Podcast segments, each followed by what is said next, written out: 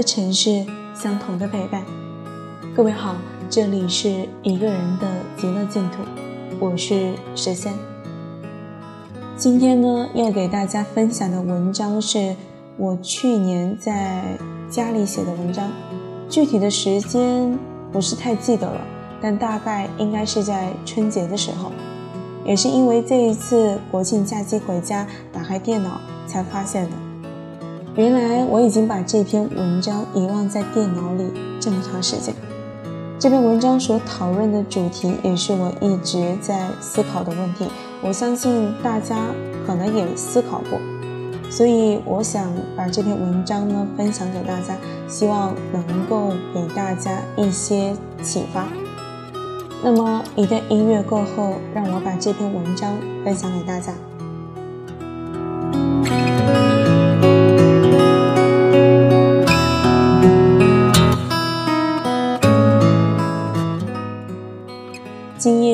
参加完一个不算太轻松的活动回来，坐在电脑面前，正想着今天要推送的主题是什么。足足坐在电脑前半个小时，依旧没有什么头绪。本来都想放弃今天的推送了，就在拿起手机的那一刻，一个念头出现在我的脑海里，也就有了今天这篇主题为：他说他不知道活着究竟是为了什么。这个念头出现在我脑海里最初的形象是：我们每个人的人生从本质上来看，就是生与死的距离。我们的人生始于出生，结束于死亡。这个道理在我们知道“死亡”这个词语的时候，就存在于我们的潜意识里。很多时候，因为看清了这个本质，我们会产生一种不知道自己为什么活着的迷茫感，紧接着就会对生活中的一切产生厌倦感，最后归结于厌倦自己的生命。之前我也思考过人生的距离是什么，人为什么要那样拼尽全力的活着？拼尽全力赚钱，那个时候我的答案是不唯一的。但是今夜我忽然笃定了这个问题的答案：快乐。以前我总觉得人生的距离，拼尽全力活着，拼尽全力赚钱的原因是为了打败别人，是为了比别人更有钱，是为了比别人看到更好的世界。其实归根究底，都是为了让自己更加快乐而已。原因的不同形式，也只是在获取快乐的过程中需要经过的分支而已。前不久的双十一，本人由于之前已经狂购过一次，对于这个已经失去了兴趣，并在全民剁手的时刻与人用 QQ 聊天。本来聊的都是有关于双十一的话题，也不知道是不是对方那边的气氛突然变了，他忽然冒出一句和双十一完全没有关系的话语。念书的时候，天天在争成绩第一；大学毕业后，要努力提高自己的技能，找一份又好又稳定的工作，然后再结婚生子。人好像都是这样一种模式。看到这句话的时候，我直觉上以为对方心情不好。他说的这句话处处透着厌世的感觉，但他接下来说的话让我知道他不是。但即使是这样一眼能看到尽头的生活，我们所有人都依旧努力活着，没有任何一个人会轻易放弃活着的权利，然后用尽全身的力气去实现各种各样不同的快乐。所以，我现在先不跟你聊了，我要去实现属于我的双十一的快乐。看到这个神转折的话语，我笑喷了，给了对方两个翻白眼的表情，结束了这段对话。其实他说的没有错，我们每一个人，哪怕生活再他妈操蛋，只要你还能从中得到快乐，就不会轻易放弃自己的生命。只是很多人把这个快乐外化成了难以割舍的友情、爱情和亲情，出现不知道为什么而活的情况，也只是那个时候的你没有从生活中得到你想要的快乐。现在的我也终于明白了。为什么港剧里面主角们都喜欢说，人活着最重要的就是开心？因为快乐是你一直坚持活下去的最本质的理由。我们或许都在夜深人静的时候在遇到难受的时候，在失去挚爱的时候，产生过不知道为什么而活的想法。我希望你记住一点：我们活着的理由可以有千千万万，但在你不知道为什么而活的时候，你要大声的告诉自己，接下来的快乐一定值得我们活下去。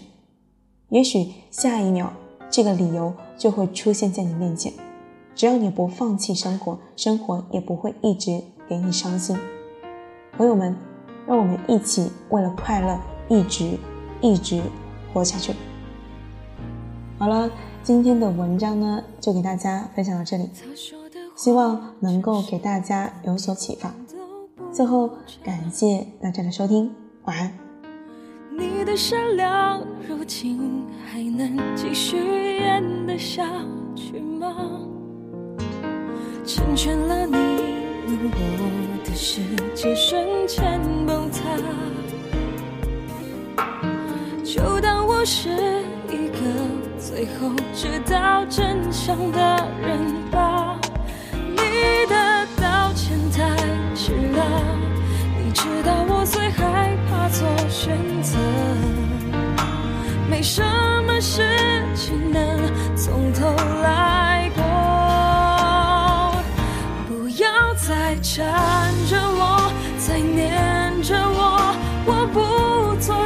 散着。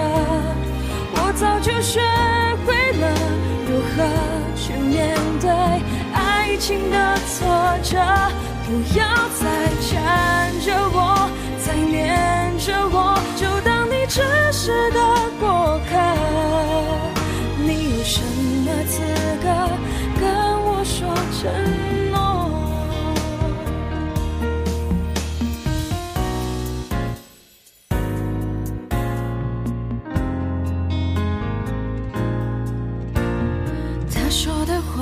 现实的连眼都不用眨，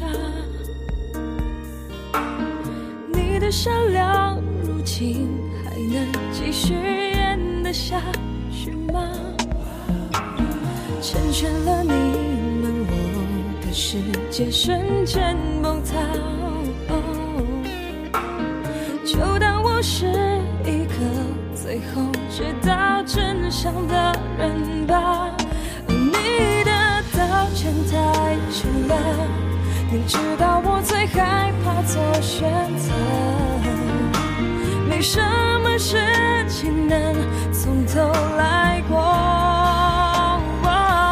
不要再缠着我，再念